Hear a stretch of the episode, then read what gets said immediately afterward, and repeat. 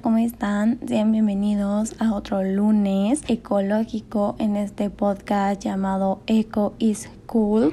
Hoy les traigo una práctica que a mí me gusta muchísimo. De hecho, yo la llevo a cabo ya desde hace casi tres años y de verdad soy súper fan, no solamente porque ayuda a nuestra economía, sino que pues obviamente también al medio ambiente, pero sobre todo nos hace más conscientes al momento de consumir y lo más importante de no desperdiciar la comida. Para mí es algo horrible, yo odio el desperdicio de alimentos, de verdad no puedo con eso そ justo por esta práctica, además de la parte eh, ambiental, es que yo empecé a hacerla porque yo de verdad odio que se desperdicie la comida. Entonces, bueno, ya les voy a decir de qué trata, aunque bueno, seguramente ya lo leyeron en el título y es sobre el comprar a granel. Les voy a hablar un poquito sobre en qué consiste, cómo es esta práctica y demás y obviamente les voy a dar las ventajas, los beneficios que tiene esto. Así que bueno, vamos a comenzar. Thank you. Cuando yo comencé a reducir el plástico y la basura que generaba en mi día a día, me encontré con esta genialidad que es la compra a granel. Esto es algo que ha existido toda la vida, no es nada nuevo. Comprar a granel para mí es una de las partes más bonitas y económicas de la vida sostenible. Y es que los beneficios medioambientales, sociales y económicos son sumamente importantes. Todo ello engloba muchísimos aspectos que estoy segura que cuando cambiemos nuestra manera de consumir y comencemos a comprar en aquellos lugares que representan de alguna manera los valores que nos mueven, entra en juego otro aspecto fundamental que es el altruismo. Me refiero a que nuestra manera de consumir no sea un acto egoísta por lo cual solo nosotros estamos obteniendo un beneficio, sino que nuestro consumo sea un acto que englobe el bienestar y el beneficio de todas las partes implicadas, incluida la de cuidar pues el planeta Tierra. Primero les voy a contar cómo funciona una tienda granel. Últimamente he leído, sobre todo en las redes sociales, a personas decepcionadas con algunas tiendas donde han visto cómo utilizan bolsas de plástico de un kilo. Esto no solo ha traído muchísima frustración para las personas que compran a granel con justamente el objetivo de reducir empaques y envases, ya que es uno de los principales objetivos de este tipo de tiendas, sino que ha abierto a muchos debates sobre si estas prácticas en este tipo de tiendas son más habituales de lo que pensamos. Varias personas tienen el concepto viejo de tienda a granel como aquel lugar de antaño donde todo el mundo compraba con sus propias bolsas o empaques. Pero pues obviamente las cosas han cambiado bastante, sobre todo porque antiguamente la única opción de compra que existía era pues a granel y no solían haber pérdidas. Y aunque es verdad que cada vez hay más conciencia social y abren más tiendas de este tipo que pues sin duda alguna es el negocio futuro. A pesar de esto, todavía nos queda un pequeño largo camino para que pues estos se conviertan en los lugares habituales de compra de la mayoría de los consumidores. Pero pues bueno, mientras llega ese momento debemos de comprender que al día de hoy no es del todo posible prescindir del plástico, como siempre lo he dicho, porque todavía no existe ningún material que conserve algunos alimentos, por suerte son muy pocos, este también como el plástico. De hecho, ni siquiera el papel. Ahora, maybe estás pensando cómo es que si toda la vida se ha conservado los alimentos en sacos de papel o yute y se han mantenido estupendamente, cómo es que estas tiendas lo van a lograr o qué onda, ¿no? Tal como lo decía antes, los alimentos pasaban muy poco tiempo en la tienda porque este era el único formato de compra. Antes tampoco existía la desmesurada globalización de alimentos que existe hoy en día, lo cual obliga en muchos casos a envasar en plástico para asegurar que la mercancía dure sus largos periodos de almacenaje mientras pues recorren miles de kilómetros. Por otro lado, la oferta y variedad de la que disponemos actualmente también es muy superior a la que había pues en el pasado. Esto implica que cuantas más opciones de productos tenga un consumidor, más tarda el stock en salir, por lo que el tipo de envasado y las cantidades que se compran son sumamente importantes para evitar el desperdicio alimentario. Claramente, no todas las tiendas funcionan igual, ni tienen la misma misión ni visión. Para algunas es simplemente un negocio, para otras es una manera de que los productos de calidad estén al alcance de todos sin tener en cuenta las cantidades ni el tipo de envase en el que estos vienen. Y para otros es su forma de vida y la representación de muchos de sus valores. Estos últimos son mis favoritos porque pues son los que realmente se preocupan por ayudar y crear un cambio económico y ambiental. Pero por lo menos la mayoría de las tiendas a las que yo he asistido y que conozco, o sea que conozco como sus valores, su misión y todo eso, dan primacía a la calidad y tienen muy en cuenta el aspecto medioambiental, económico y social.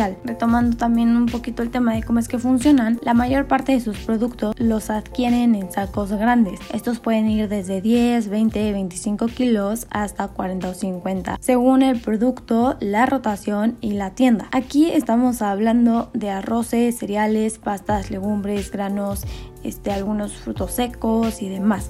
Estos sacos suelen ser generalmente papel y en algunos casos también de yute e incluso algunos productos les pueden llegar en cajas de cartón. Otros productos como harinas, semillas, azúcares, este, la sal y así se presentan en formatos de 3 a 5 kilos. Esto también pues depende de la tienda as always. En productos como el café, frutas, tés y otros alimentos deshidratados se encuentran en formatos de 1 a 2 kilos que además suelen venir totalmente en el plástico y es aquí en donde viene todo el desmadre pero haciendo uso de razón es totalmente lógico que las especias eh, pues se vendan en sacos o bolsas de un kilo teniendo en cuenta que en cada compra la gente se lleva una media de 25 gramos un kilo de especias es muchísima cantidad por lo que es totalmente comprensible aún así pues no soy muy fan de que sigan ocupando plástico porque justamente estas tiendas están para terminar con todo esto. Pero bueno, hay muchos frutos secos pelados que no pueden adquirirse en grandes cantidades, tanto por precio como por la dificultad para mantener sus propiedades durante mucho tiempo, debido a que su frescura se ve afectada por el aire, la luz y la temperatura. Esto supone que algunos de ellos tengan que venderse en envases de un kilo. Aún así, seguimos ganando si tenemos en cuenta que en el supermercado los frutos secos vienen en empaques de plástico de 10 a 250 gramos en su mayoría. Definitivamente el granel es el futuro, aunque es súper viejo, pero bueno, como que otra vez está tomando pues la importancia que requiere. Evidentemente todavía hay mucho margen de mejora en toda la cadena de distribución. Lo ideal y a lo que deberíamos de aspirar es a que la gente de los alimentos en tiendas se hicieran en grandes contenedores herméticos y reutilizables. Un ejemplo, cuando se tenga que renovar el stock, lo que se debe de hacer es que el distribuidor se lleve los contenedores vacíos que había entregado anteriormente y deje la nueva mercancía. O sea, imagínense cuántos residuos se podrían ahorrar si se hiciera este proceso en cuanto a distribución. Esta práctica, obvio, ya existe en muchos países, incluso yo lo hago con los detergentes. Hay una marca buenísima que se llama Nevada. Ellos rellenan a domicilio tus detergentes, tu jabón líquido para trastes, whatever. Está buenísima, los precios son bastante accesibles. El link de su página web se los voy a dejar en el post de Instagram cuando salga pues este episodio, como siempre les digo, para que si ustedes quieren comenzar con estas prácticas, vayan y lo chequen. Por otro lado, muchas tiendas animan a sus clientes a traer sus propias bolsas y recipientes. Incluso algunas te dan un pequeño descuento si traes tus propias eh, bolsas, justamente. Otras tiendas tienen recipientes de vidrio y bolsas de tela a la venta para que puedan llevarse los productos en ellos. Muchas otras optan por un sistema de depósito en el cual los clientes pueden llevarse sus alimentos en recipientes o bolsas de tela que obviamente le pertenecen a la tienda, dejando este pequeño depósito que pues recuperan cuando devuelven los envases. Y bueno, ahora sí vamos con las ventajas. Hay muchísimas obviamente, pero pues no les voy a dar de que las miles, les voy a dar unas cuantas para que pues esto tampoco dure mil años. La primera es la más obvia y es que las compras a granel nos permiten reducir muchísimos envases y empaques. El 39.9% del plástico que se genera en el mundo va destinado a la fabricación de envases. Por ello, comprar a granel con nuestros propios recipientes nos permitirá reducir muchos envases innecesarios y por ende ahorrar pues bastantes recursos. También apoyamos al pequeño comercio y contribuimos a la economía local. El 75% de los consumidores realiza la compra en los supermercados, lo cual ha dado pauta a que el comercio local vaya pues desapareciendo poco a poco y por ende afecte pues a familias que dependen de este, este tipo de tiendas eh, compran a grandes cantidades y esto permite reducir la huella de carbono. El hecho de comprar en grandes cantidades implica un menor peso y mayor cantidad, lo cual se traduce en la necesidad de menor transporte y como consecuencia menor contaminación. Algo que también está buenísimo es que puedes comprar solo lo necesario evitando